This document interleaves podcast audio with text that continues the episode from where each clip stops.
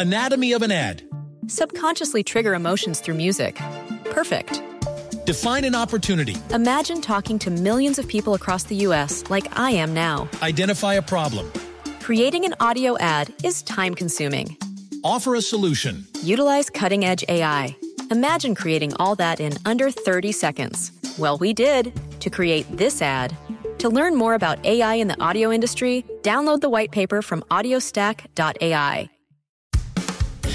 Recibe todo el panorama informativo en podcast con Alejandro Villalbazo e Iñaki Manero, un servicio de Asir Noticias. Alerta de Cofepris. Siete medicamentos falsificados fueron los que encontró Cofepris en una práctica común que se ha vuelto esto de la falsificación de medicamentos. Y además encontró la venta de uno que no cuenta con autorización con permiso COFEPRIS. Nos dice la Comisión Federal para la Protección contra Riesgos Sanitarios. Ojo, papás, mamás. Nos dice, nos alerta sobre la venta de medicamentos irregulares, en los que se incluyen medicamentos falsificados, sin registro sanitario, fraccionados, caducos, adulterados, y los que son de distribución exclusiva del sector público. Esto sin duda alguna además lleva un delito, ¿no? Cuando se están vendiendo medicamentos que son de distribución exclusiva del sector público, es porque alguien se los está robando de las secretarías de salud, de los institutos, ya sea el IMSS, ya sea el ISTE, y los anda vendiendo por ahí. Eso constituye un delito. Pero además nos dice Cofepris, medicamentos, los irregulares, los falsificados, aquellos sin registro sanitario o fraccionados, que podrían estar elaborados con sustancias contaminadas tóxicas, y en otros casos, aquellos caducos, adulterados o fraccionados, podrían haber perdido su efectividad. Ah, también habría que destacar aquí medicamentos que no son almacenados de forma correcta. Ya les platicaba, medicamentos falsificados. Hasta ahorita he hablado de buscapina, esa que nos sirve para el dolor de estómago, eh, neomelubrina para dolor y también para bajar la, la fiebre. Un tercero que dice Bayer, la farmacéutica, este, totalmente irregular el producto falsificado, primotestón, que es eh, un complemento de testosterona. En la lista vienen eh, otros que son falsificados, ribotril, un medicamento indicado en casos de epilepsia. Está falsificado, presenta un falso sello de seguridad en una caja. El laboratorio Roche indicó que el lote original tenía vencimiento diciembre de 2020. Y están falsificando el ribotril. Otro falsificado estomaquil, un antiácido. Eh, eh, em, también nos dice Cofepris falsificado. Uno más falsificado, Novobartalón, usado en eh, eh, pacientes con problemas de osteoartritis y también en personas que realizan deporte de alto impacto.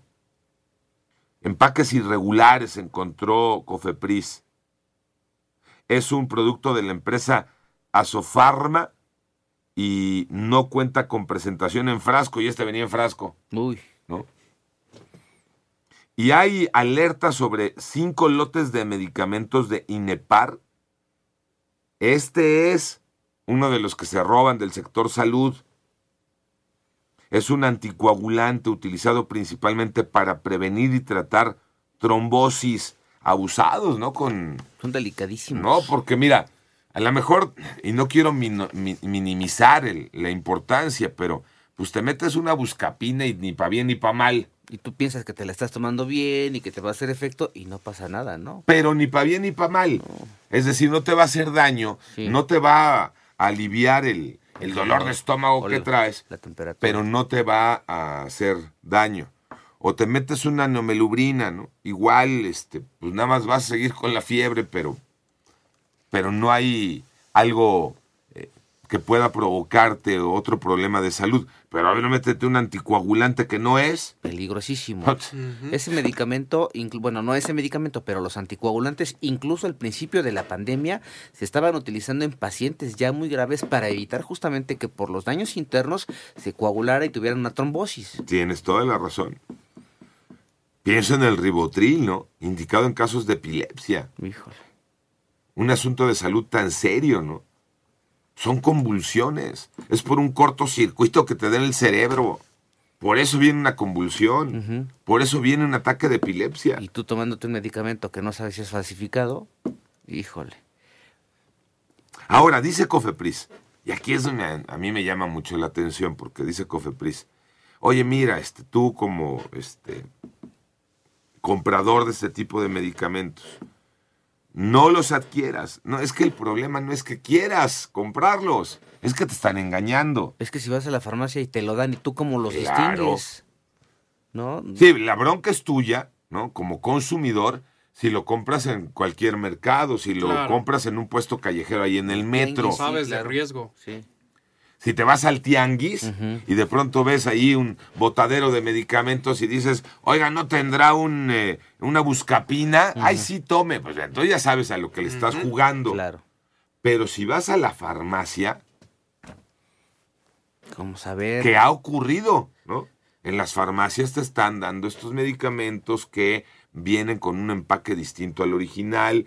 Aquí Mónica Barrera, nuestra compañera reportera que está muy pegada al tema de, de la salud, nos ha presentado en varias ocasiones este tipo de problemas con medicamentos, algunos medicamentos o parches. Me acuerdo, eh, Un anticonceptivo, ¿no? Que estaba pirata, sí. Así es, Moni Barrera presentó ese reportaje sobre un anticonceptivo, un parche anticonceptivo que era pirata. ¿Por qué? Porque lo mismo que hoy alerta Cofepris en aquel entonces, ya tiene sus años. Moni Barrera nos decía, pues igual el empaque no es el correcto, este...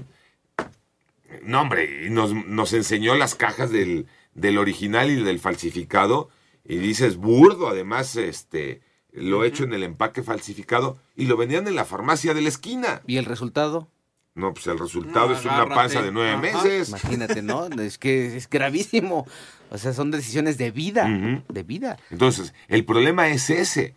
El problema es que si tú vas a la farmacia, a tu farmacia favorita, la de la esquina, de estas cadenotototototas que hay por todos lados, hay tres, cuatro franquicias, ¿no? Que son marcotototas y son las que tienen la, la venta de medicamentos, porque ya prácticamente la farmacia de la esquina, de aquel Son muy pocas, vecino, ¿no? ya está en, en proceso de muerte.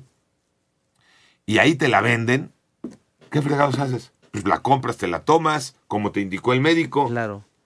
Es que como usuarios comunes y corrientes, ¿cómo distinguimos, cómo sabemos eso de el lote que está falsificado es este y este es el bueno? ¿Cómo lo distingues como usuario, Alex? Tal vez, si eres un consumidor eh, recurrente de ese medicamento Mm. o quien lo compra, pues tal vez ya dices, ay, como que este empaque no es el mismo del mes pasado. Sí, ¿no? no- notas la diferencia. que fue lo que ocurrió en aquella ocasión con el parche anticonceptivo, ¿no? Porque una tía de la prima lo compró y entonces este dijo, ah, como Este que no, no. el empaque no es el que yo compraba. Pero, pero ¿y si no? O sea, la verdad es que yo declaro mi abierta ignorancia en el tema de los empaques de medicamentos y si a mí ahorita en mi casa mi mujer me dice, oye, pásate por la farmacia y tráete una buscapina, la que me den, ¿eh? Pues sí, la que... Oye, de yo llego a la farmacia y les digo, me da buscapina, la que me den esa me voy a llevar. Claro. ¿Y le vas a creer? Sí, o sea, claro. no te queda de otra. Porque le estás comprando en la farmacia. Es Entonces, aquí. ¿quién tendría que hacer más chamba? Pues Cofepris. Claro. En lugar de decirle al usuario, oye, cuidado, sí, cuidado de no compres en el mercado, en el metro, en donde se atraviese. No compres medicamentos exclusivos del sector salud, sí, de acuerdo. Pero en la farmacia, ¿qué responsabilidad tiene el consumidor? Panorama informativo.